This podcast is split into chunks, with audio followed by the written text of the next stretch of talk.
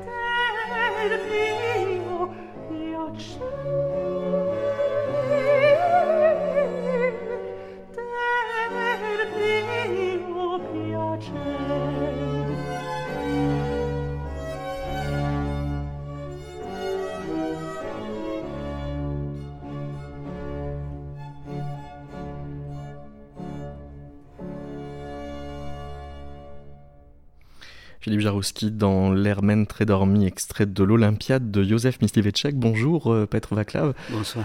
Euh, Joseph Myslivetsek, alors depuis la, sortie de votre film euh, Il Bohémo au mois de juin 2023, quelques chroniqueurs disent que c'est un Mozart tchèque.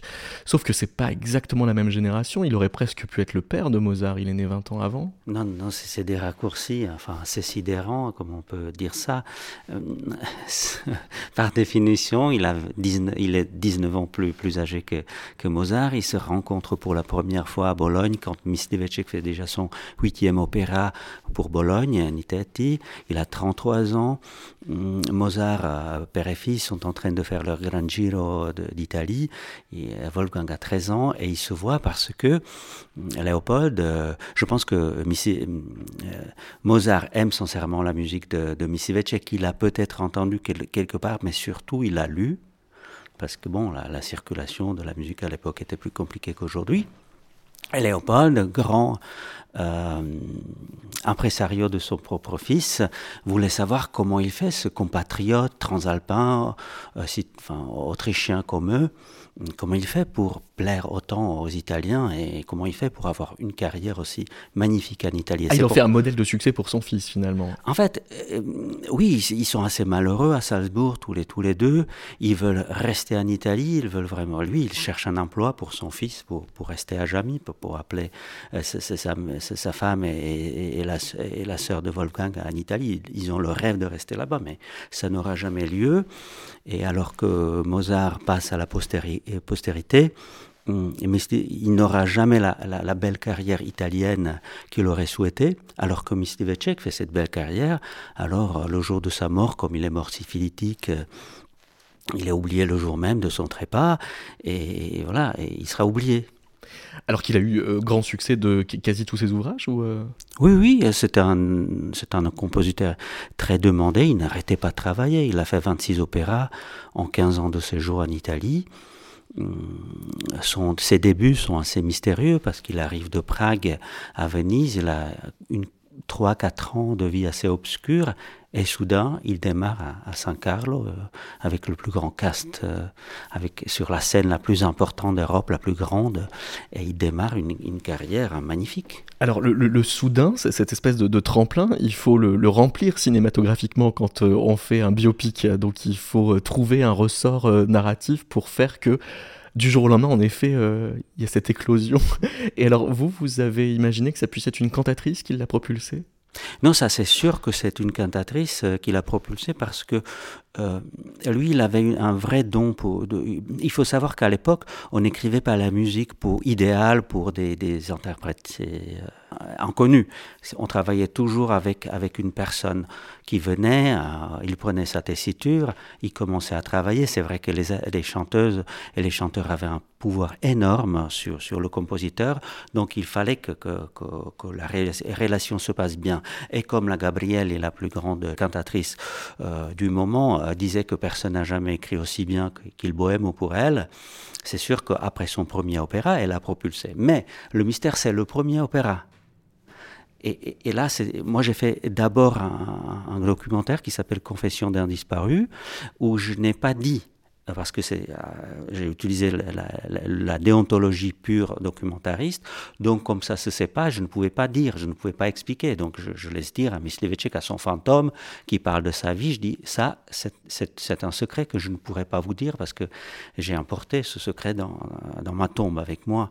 Alors que la fiction, même si j'essaie dans Il Bohème être très près de, de l'esprit de l'époque, très près de euh, toute la vérité historique que j'ai pu trouver, quand même, euh, je m'autorise à interpréter euh, cette histoire et, justement, son premier succès à Naples fait partie des grands nœuds dramatiques de ce film. Oui, parce qu'on pourrait se dire il y a des torsions narratives, mais tout simplement parce qu'il y a de la narration. Euh, vous avez travaillé avec euh, deux historiennes, enfin une musicologue Anne-Madeleine Goulet et puis l'historienne euh, Mélanie Traversier. Oui, ce sont des amis qui m'ont aidé, que j'ai consulté. Et, donc qui vous ont donné un, certain type d'informations sur quoi la, probabilité de certains réseaux, par exemple ou... Je ne sais plus, j'ai travaillé aussi avec Daniel Freeman qui a écrit un livre sur un, musicologue américain qui a écrit sur Mislivecek et sur Mozart. Ah, c'était vraiment des relations importantes où, où j'avais beaucoup de questions, mais après, ça pour moi, je, n'ai même plus un souvenir clair hein, de comment ça s'est passé parce que j'ai dû apprendre euh, un peu tout parce que les spécialistes connaissent leur spécialité alors qu'un scénariste, lui, il veut tout connaître, comment il mangeait, comment il se soignait, comment, comment étaient les relations avec les, les, les impresarios, avec le pouvoir, avec les femmes. Donc, donc vous essayez de, de vous faire d'aboutir à une vision d'une société, à d'un homme, des relations, des gens euh, qui se passent entre, entre les gens. Et, c'est vrai qu'au au bout du compte, même si vous essayez d'être assez fidèle hum, à ce que vous avez pu euh, trouver, Évidemment, hein, euh, le, film est une fiction, même, même un documentaire est déjà un peu fictionnel. Donc je sais, très bien que ma responsabilité, c'est de créer un mythe parce que le Myslivecek, ça va être maintenant, pendant des années, mon Myslivecek à moi, avec la tête de l'acteur que j'ai choisi. Donc je suis conscient de, cette responsabilité. Et c'est d'autant plus que j'étais furieux. J'ai failli euh, brûler le cinéma quand j'ai vu Napoléon, parce que quand je vois dans chaque plan vraiment une faute, mais une, un mépris pour la réalité, un mépris pour l'histoire, mais dans chaque plan, là, je deviens vraiment fou. Hein. Hmm. Ça, ça m'a vraiment. J'ai tenu 60 minutes, je devais partir, j'étais très en colère, j'ai agressé tous mes amis, j'ai téléphoné à tout le monde en disant c'est pas possible, etc. Je me suis énervé. Donc, donc par rapport à moi, j'ai essayé d'avoir certains critères tout en sachant que, je vais hmm. vers la fiction. Il y, a quelques scènes où on se demande quand même. Euh, Ferdinand Ier, euh, qui euh, fait caca dans un pot de chambre devant le compositeur qui ah, ne se laisse pas troubler. Ça, c'est vrai, d'accord. Parce que cette scène, je l'ai trouvée. J'ai extrapolé un peu ce qui se passe. Joseph II, donc le fils de l'impératrice Marie-Thérèse, a deux sœurs, Marie-Antoinette à Versailles et Marie-Caroline à Naples toutes les deux ont des problèmes avec leur mari. Le, euh, français n'est pas capable de faire un, le dauphin, il ne sait pas, s'y prendre, donc il, ira à Versailles pour lui expliquer comment, on fait des enfants. Alors qu'à Naples, il voit cette bête qui, tue mille, mille euh, animaux par jour, euh, qui, enfin, qui se tape toutes les servantes, qui est complètement dingue, qui ne réfléchit pas. il décrit à sa mère cet homme, il n'a jamais réfléchi. Comment il peut euh, diriger un royaume? C'est pas possible, etc. Et il explique avec beaucoup d'humour aussi. Il décrit cette scène où le roi lui dit Tiens, tu, vas me tenir compagnie, regarde, c'est beau comment je l'ai fait, etc. Il lui montre son excrément.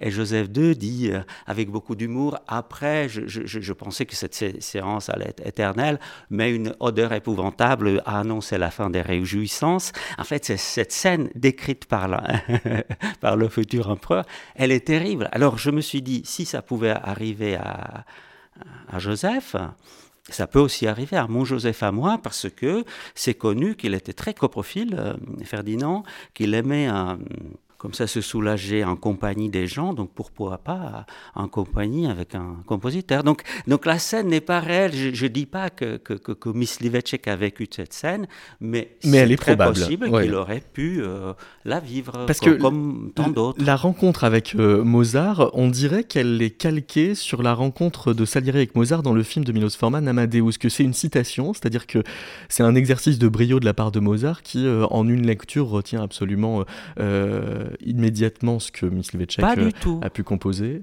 Donc pas du tout, parce que euh, le, Mozart de Amadeus, le Mozart de Forman ou de Peter Schaeffer, c'est un homme qui écrit sur la dictée de Dieu et il est entouré d'incapables et de crétins.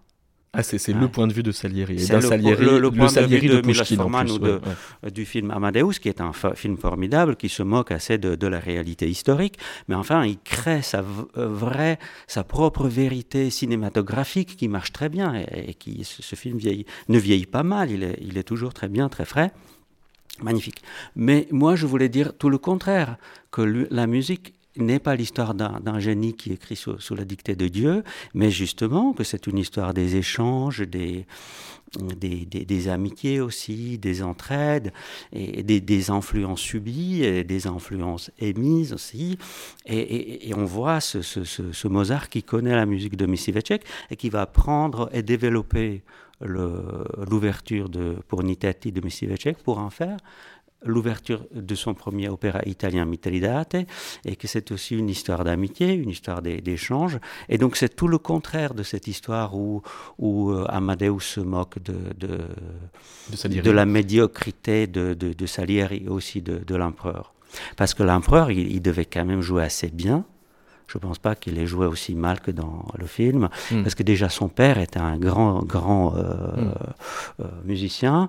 Il y a cette anecdote qui dit qu'un des musiciens lui dit Oh sire, c'est dommage, c'est bien dommage que vous ne pouvez pas jouer ce soir au théâtre avec nous. Et dit Non, ne vous inquiétez pas, je suis bien à la place où je suis. Hmm.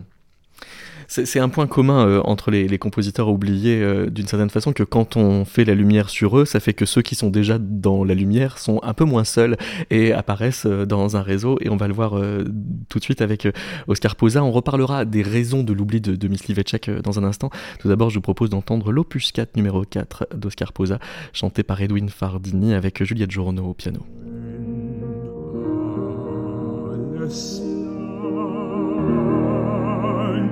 Ein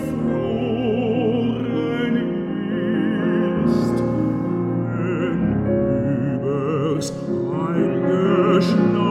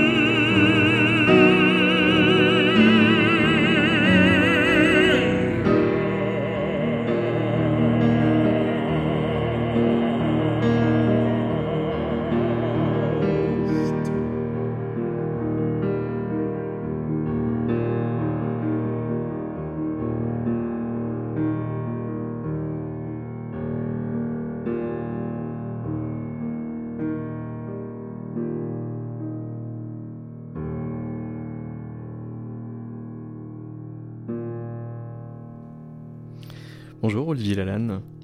Bonjour. Quelle est la date de cette partition d'Oscar Posa On est en 1899. 1899, euh, il a quel âge? Il est. Euh, il a une trentaine euh, à peine, un, peu avant. Oui, c'est ça, il est de 1873, hein, donc il a à peu près 26 ans. Et alors, cinq ans plus tard, en 1904, il va fonder une association avec des gens bah, qui sont restés dans nos mémoires. Zemlinski, qui était le président, Schoenberg, qui était le vice-président, et lui était trésorier et secrétaire de cette association. Mais pire que ça. C'est-à-dire En fait, il n'est pas, il est pas seulement secrétaire, parce que il est même rédacteur du manifeste. Voilà donc quelque part, il, pose les bases idéologiques de l'association, ce qui n'est pas rien. Euh, euh, idéologique, c'est une association idéologique vraiment ben, euh, Un petit peu, oui. C'est-à-dire qu'en fait, quand on regarde en 1904 leur première conversation, la correspondance entre Schoenberg, Zemlinsky et Posa à ce moment-là, le constat il est simple, c'est bon bah les artistes viennois ont fait sécession et, et sont en train d'inventer un nouvel art. Nous autres compositeurs, on n'arrive pas à faire entendre cette musique nouvelle. Elle est reléguée au, rang de curiosité au sein de programmes qui font la part belle à Beethoven et Mozart. Et en fait, c'est pas comme ça qu'on va éduquer le public, et c'est pas comme ça qu'on va faire de la musique nouvelle. Donc il faut faire sécession musicale, et il faut donner à entendre la musique nouvelle dans des concerts dédiés à la musique nouvelle. Et c'est seulement en imposant cette musique au public que le public finira par l'aimer. Ah oui, ce sera le, débat dont le domaine musical fera remake une cinquantaine d'années plus tard. absolument. D'accord. Euh, alors vous, vous avez retrouvé une affiche du 25 janvier 1905 qui, euh, euh, pour vous, dit tout ce que vous avez envie de dire, en quelque sorte. C'est qu'on retrouve ces trois noms de trois œuvres qui vont être dirigés par les compositeurs eux-mêmes. Mais Posa, euh, son nom est dans la pliure de l'affiche. Et vous, soupçonnez la, pliure d'avoir été faite par Posa lui-même pour, se faire oublier? Non, je suis pas sûr que ce soit une volonté de sa part, encore que c'est une très bonne question. Euh, cette affiche, elle est complètement maboule. Euh, déjà parce que c'est le départ de tout et de, la redécouverte, parce qu'effectivement, que, comment se fait-il qu'on trouve un nom comme ça totalement inconnu entre deux géants?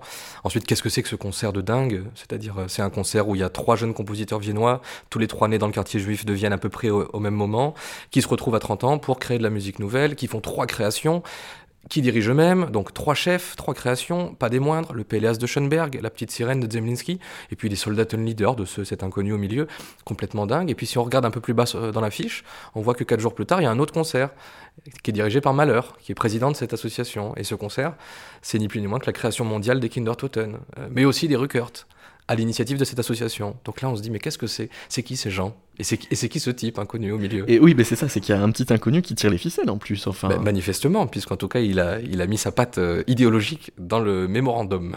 Il est un peu plus autodidacte que les autres Manifestement, oui, parce que. Alors, euh, c'est difficile à dire, parce que Schoenberg est quand même euh, l'autodidacte par excellence, mais euh, même si Zemlinsky lui a filé un gros coup de main. Non, ce qu'on sait de Posa, c'est qu'il n'a pas fait le conservatoire à Vienne, ça c'est certain, même s'il finira par y enseigner, ce qui est plutôt chouette. non, ce qu'on sait, c'est qu'il prend des cours, notamment auprès de Robert Fuchs. On sait que Robert Fuchs, à l'époque, c'est le papa de l'harmonie à Vienne. C'est lui qui fait faire ses classes à Malheur, mais aussi plus tard à Korngold, mais aussi à Schrecker, mais aussi à Zemlinsky. Donc, bref, il, il infuse quelque part.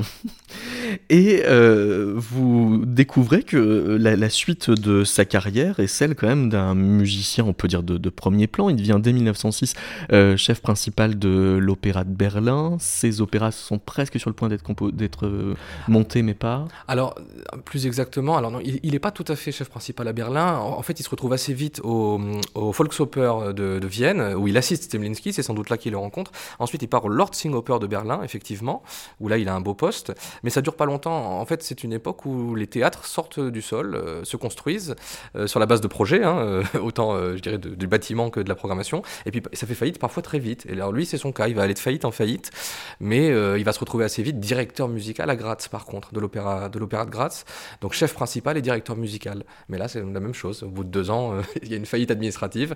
Il sera réinvité pendant presque 20 ans là-bas, mais plus en tant que directeur musical, juste en tant que chef invité.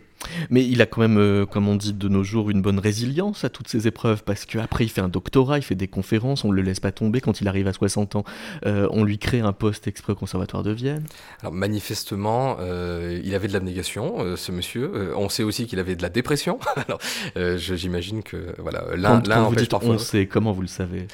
Bah, euh, ça, ça, se ça se devine et entre les lignes et dans sa correspondance directe. On n'a pas énormément de sources parce que euh, il a eu des moments justement euh, où il était très taiseux, mais il a été très ami avec le compositeur et pianiste Julius Röntgen. Et là, dans la correspondance, on a beaucoup de lettres qui témoignent de son envie d'arrêter d'écrire de la musique ou de son sentiment de ne pas être à sa place parmi ce milieu de la musique et donc de ne pas trouver d'écho. Ça précède autant le mémorandum et la déclaration que, ensuite. Alors, est-ce que vous, vous avez fait ce, travail de, découverte euh, bah, de ses lettres, de ses partitions euh, Vous faites un travail donc euh, d'édition de, sa musique. Vous prenez quelques précautions pour, l'aborder. D'abord, est-ce que son langage évolue autant que son, son environnement, autant que Schoenberg et Zemlinsky ça, c'est une question très intéressante. Euh, d'abord parce que j'ai le sentiment que c'est une période où on va juger les compositeurs selon leur capacité à évoluer sur ces quelques décennies qui ont tellement bougé. Ce que déjà, je trouve un peu injuste. Mais pour parler de son langage plus précisément, euh, je peux faire une réponse franche. Il va pas pousser les mêmes portes que Schoenberg. Donc lui, il va pas inventer de langage et il va pas euh, se mettre à la tonalité. On trouve, deux leaders dans sa production un peu plus tardive, où la tonalité a foutu le camp. Euh, mais c'est clairement pas le, chemin emprunté. C'est plutôt, très clairement, euh, il est témoin d'une génération de compositeurs hmm. qui, après Brahms et Wagner, ont envie d'essayer d'aller plus loin et de pousser plus loin. Pas de s'arrêter à ce langage-là. Wagner n'a pas sonné le glas de l'écriture musicale. Et donc la question que se pose cette génération de trentenaires dont on a parlé, c'est mais qu'est-ce qu'on fait maintenant? Et donc, euh, effectivement, Schoenberg va explorer une voie, mais toute cette génération, et a fortiori dans leur jeunesse, donc vraiment au tournant du siècle, entre 19 et 20, euh, entre le 19 et le 20e, vont vraiment se dire peut-être qu'harmoniquement, on peut aller plus loin. Oh, ce chromatisme, c'est intéressant, mais on va, on va l'exagérer. Et donc, en fait, on cherche d'autres chemins harmoniques. C'est-à-dire qu'il fait un petit peu perdurer la transition de l'après-Wagner qui est encore du pré-Schoenberg, et c'est ça qui vous passionne en fait. Bah exactement, et ça me passionne surtout en ce que ça réécrit cette vision des choses, où on aurait le sentiment que le passage de flambeau se fait entre... En gros, que c'est Schoenberg qui ramasse le flambeau qui est par terre et qui dit « Oula, il faut l'emmener beaucoup plus loin », c'est pas vrai, c'est toute une génération qui écrit cette musique moderne. Alors toute une génération, sauf que euh, celui-là, euh, Oscar euh, Posa, vous remarquez qu'il n'apparaît pas dans les dictionnaires musicaux, y compris dans le dictionnaire des musiciens juifs, alors qu'il a directement souffert de l'Anschluss. Ça, c'est complètement hallucinant. Parce qu'en fait, là, on parle de la fonction de compositeur, mais au-delà de ça, effectivement, on a dit, il a été pédagogue, donc enseignant au Conservatoire de Vienne, il a été directeur musical d'opéra, il a été politiquement engagé dans cette association. Donc, quoi qu'il arrive, il y a des raisons pour lesquelles on devrait s'en souvenir, quand bien même il n'aurait pas écrit de musique. Et effectivement, il est effacé absolument partout, et c'est un grand mystère, mystère qui résonne d'autant plus fort quand on se rend compte que euh, à sa mort, Vienne lui attribue une tombe d'honneur au, cimetière central. Mhm. Donc il y a, plusieurs endroits comme ça où quelque chose coince, quelque chose ne fonctionne pas, et son, son oubli de tous les dictionnaires est incompréhensible. Donc ça veut dire qu'il y a eu quand même un certain nombre de, bah, de générations de musicologues qui ont dû passer devant sa tombe sans pouvoir retrouver son nom dans un dictionnaire. Qu'est-ce qui a fait que vous vous êtes arrêté dessus? Bah, C'est justement la, chance de tomber sur cette affiche. Et donc c'est vraiment cette affiche, elle est, elle, est miraculeuse. Même qui, si... est sur metaclassique.com qu'on peut comme ça aller consulter. Bien sûr. euh, on va peut-être écouter une autre pièce de, de Posa qui s'appelle Le Moonlicht.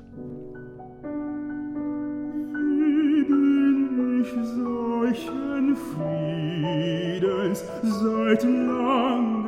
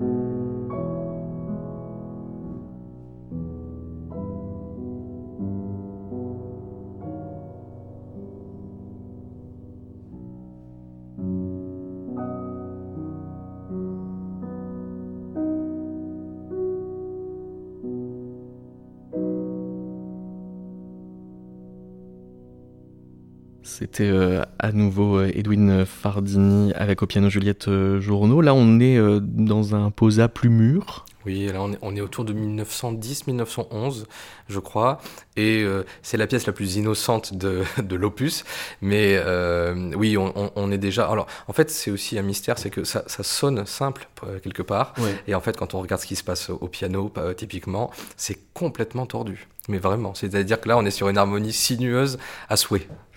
Juliette Journeau, c'est c'est vous qui tenez le piano dans ce qu'on vient d'entendre C'est si tordu que ça?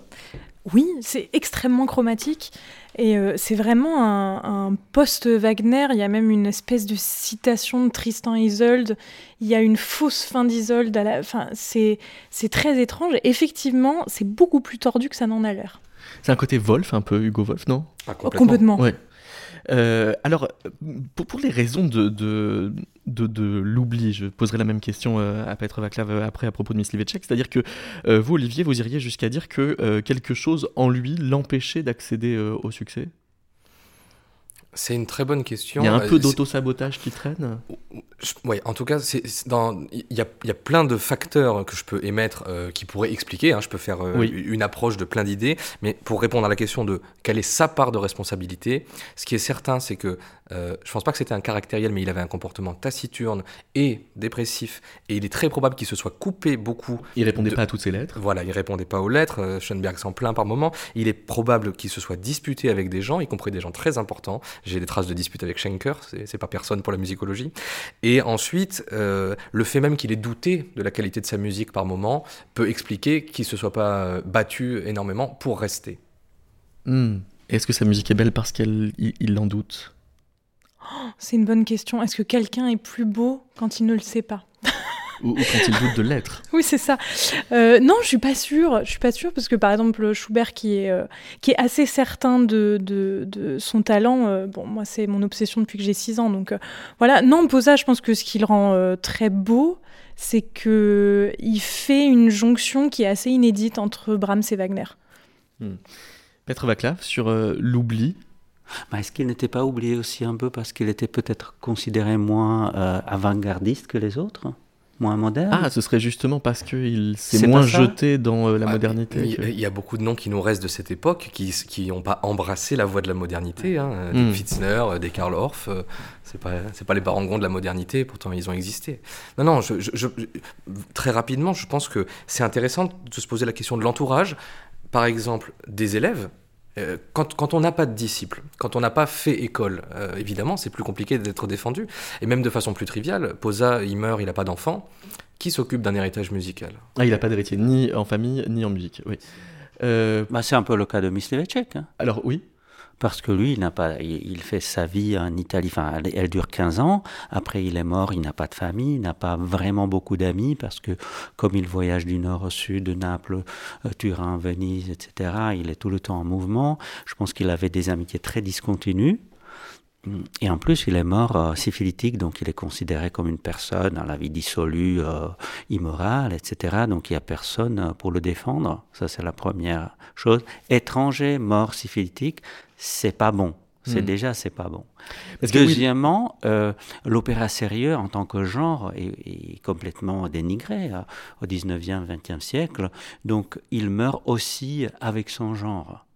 Hmm comme beaucoup d'autres euh, compositeurs de, de l'opéra sérieux, euh, qui, qui, sont, qui connaîtraient aujourd'hui et d'autres personnes, parce que comme le genre a, a été déprécié, hum, personne ne se souvenait des, compositeurs qui travaillaient pour ce genre euh, d'opéra sérieux.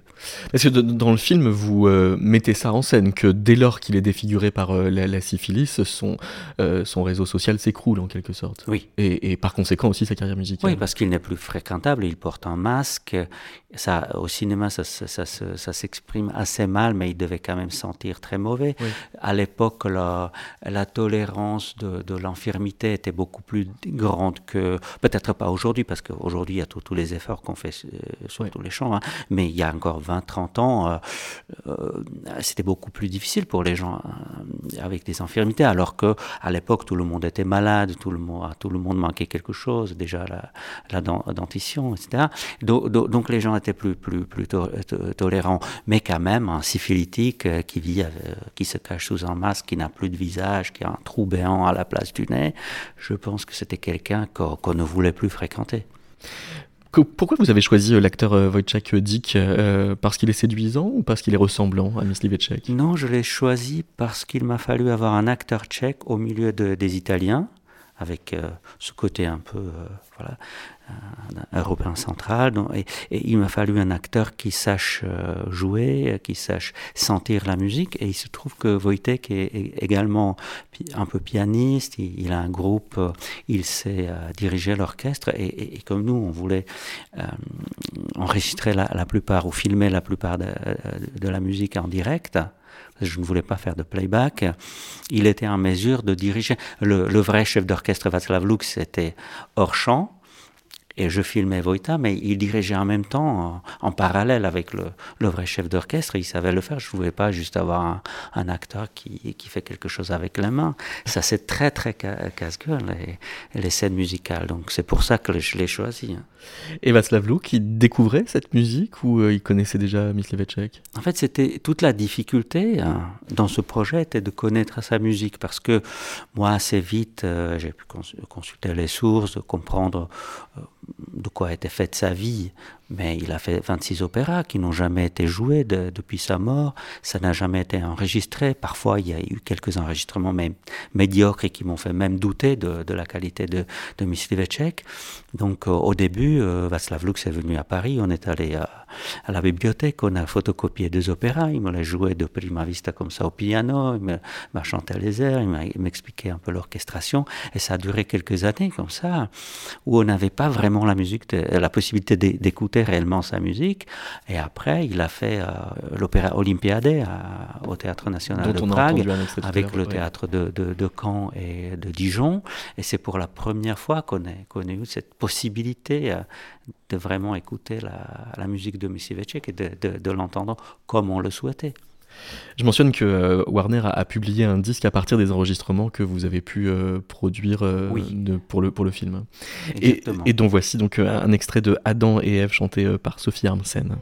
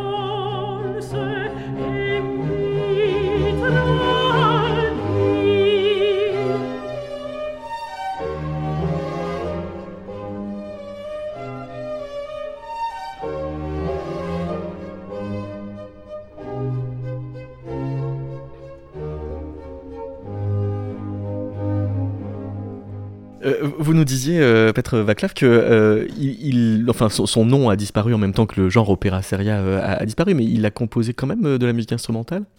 Oui, il a, il a composé énormément, oui. Donc des symphonies?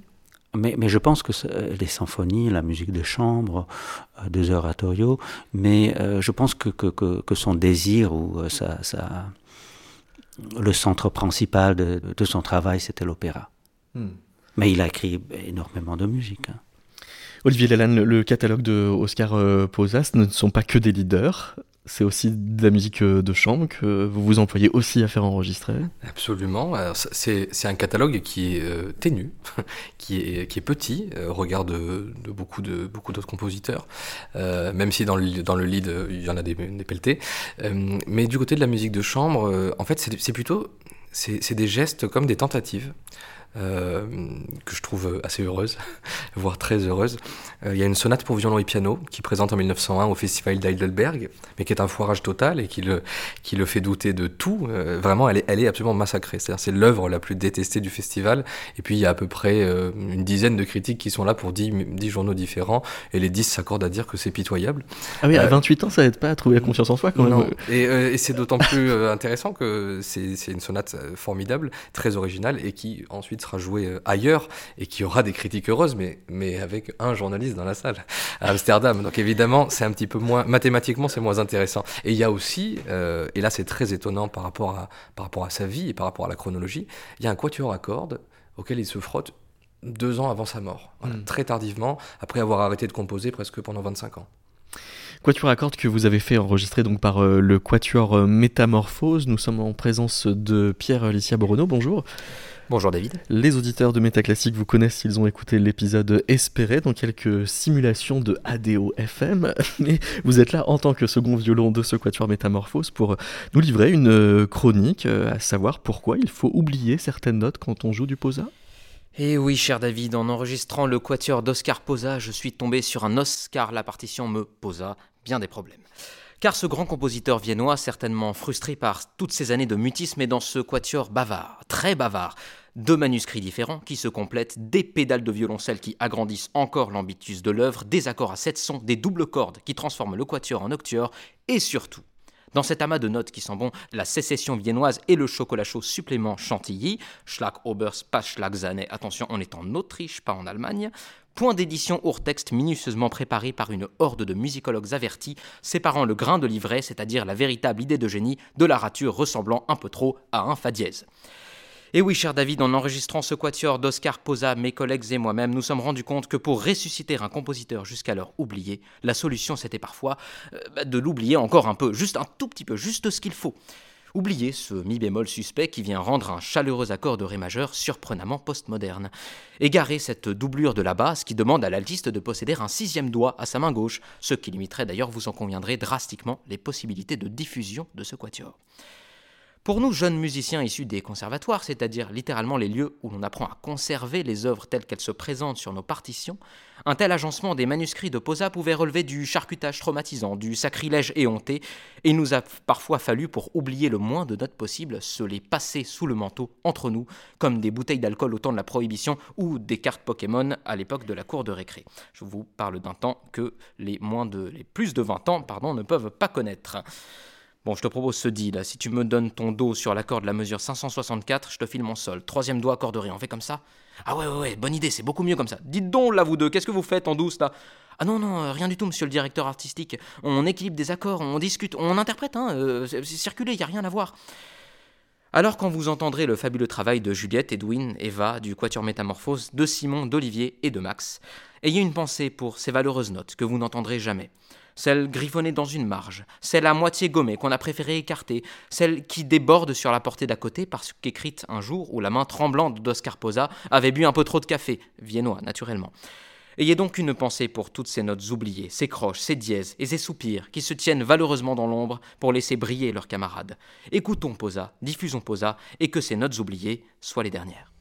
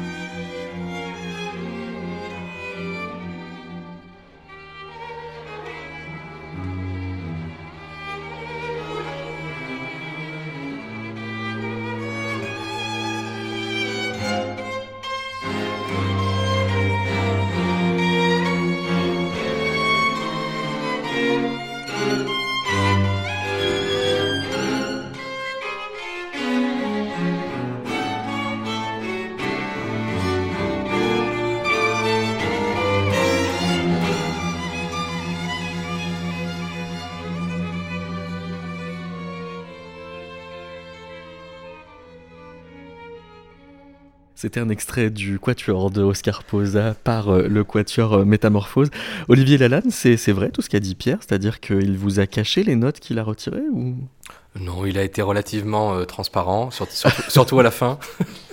ah, surtout à la fin, ça veut dire qu'il a fait d'abord en douce? Non, mais c'est un travail essentiel et je trouve ça super qu'il arrive à le présenter de façon aussi didactique parce que c'est un travail nécessaire, évidemment, quand on se frotte à la question des manuscrits.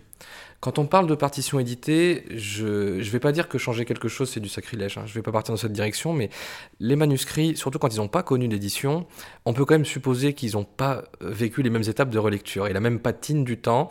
Et dans le cas du Quatuor en particulier, on peut même douter du fait qu'il ait été joué. Donc, euh, à ce titre-là, euh, moi j'autorise volontiers des musiciens dont c'est le métier, qui ont un petit peu d'oreille, à se dire Mais je crois que ça ne devrait pas sonner comme ça. Donc, c'est autorisé. Dans un autre et parce qu'on parle de Posa, euh, la sonate pour violon et piano, euh, elle a posé euh, d'autres interrogations. et effectivement, quand, quant à la lecture, on se dit, tiens, ça paraît un peu long, un peu longué.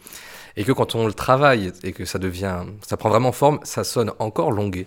Et quand on lit les critiques musicales et qui disent, mais c'est beaucoup trop long, voilà, euh, sans, sans, devenir des, des, faussaires euh, de l'histoire et de la musicologie, on peut se demander, euh, mais tiens, cette coupe qui, qui, semble nous tendre les bras, est-ce qu'on la saisirait pas?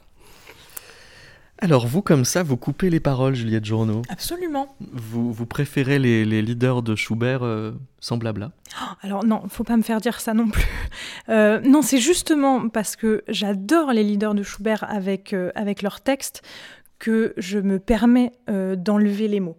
Euh, je pense profondément, que ce soit pour Schubert, mais euh, pour, pour Mahler, même pour Wagner, que les mots infusent très profondément la musique, d'ailleurs presque inconsciemment pour les compositeurs.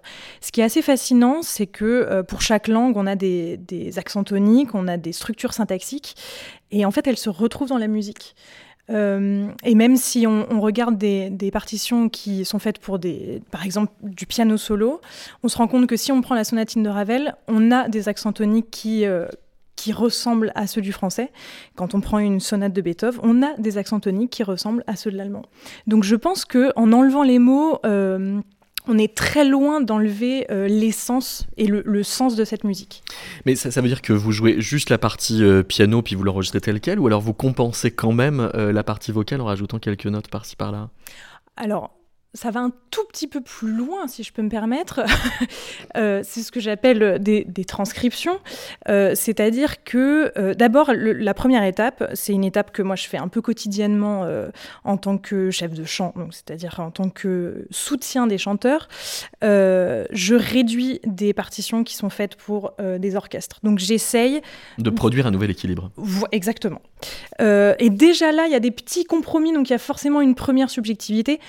Mais la transcription, euh, c'est pas qu'elle va plus loin, c'est qu'elle est plus subjective. Euh, moi, je me retrouve devant une partition que donc j'ai réduite, ou alors j'ai déjà une réduction et je m'en inspire. Ça a été le cas, euh, par exemple, pour le, le chant de la terre là de, de Malheur. Il y, a une, il y a une réduction qui existe. Que On l'entendra tout à l'heure. Voilà, que je trouve assez géniale. après, moi, je vais me poser la question qu'est-ce qui m'émeut? Qu'est-ce que je pense être important à mettre en valeur? Qu'est-ce qui va particulièrement bien sonner au piano? Par exemple, dans Malheur, je trouve que dès qu'on le, dès qu'on le met entre dix doigts sur un clavier, on se rend compte que la modernité harmonique, elle est poussée extrêmement loin. Là où, en fait, avec les timbres de l'orchestre, avec la distance qu'on a forcément dans une salle de concert, il y a un espèce d'halo et puis de, de, ouais, c'est ça, de distanciation entre les, entre les sons qui fait qu'on se rend, on se rend beaucoup moins compte de la modernité de l'harmonie. Là où au piano, on se retrouve sur un seul plan. Alors évidemment, j'essaye de faire des plans sonores, mais très concrètement, on est sur un seul plan et un seul type de timbre. Et euh, en fait, on arrive à quelque chose de presque plus aride qu'à l'orchestre, et c'est ça qui m'intéresse. Alors, vous me disiez que vous n'aviez pas connaissance de l'art du chant appliqué au piano, euh, l'opus 70 de Thalberg, euh, qui était ah oui, le, concurrent de, de Liszt là, dans, les salons à la fin des années 1830. Euh, et il avait fait ça, je crois, au début des années 1850, et il reprenait des, tubes de l'art vocal qu'il réduisait au, piano seul. Ça, ça vous a inspiré quoi de regarder cette partition? Bah, En fait, ce que j'adore, c'est que déjà, il y a un côté jeu à l'époque, on n'a pas les disques, voilà. Et donc, il y, a une espèce de demande du public de salon qui veut réentendre les airs qu'il aime bien.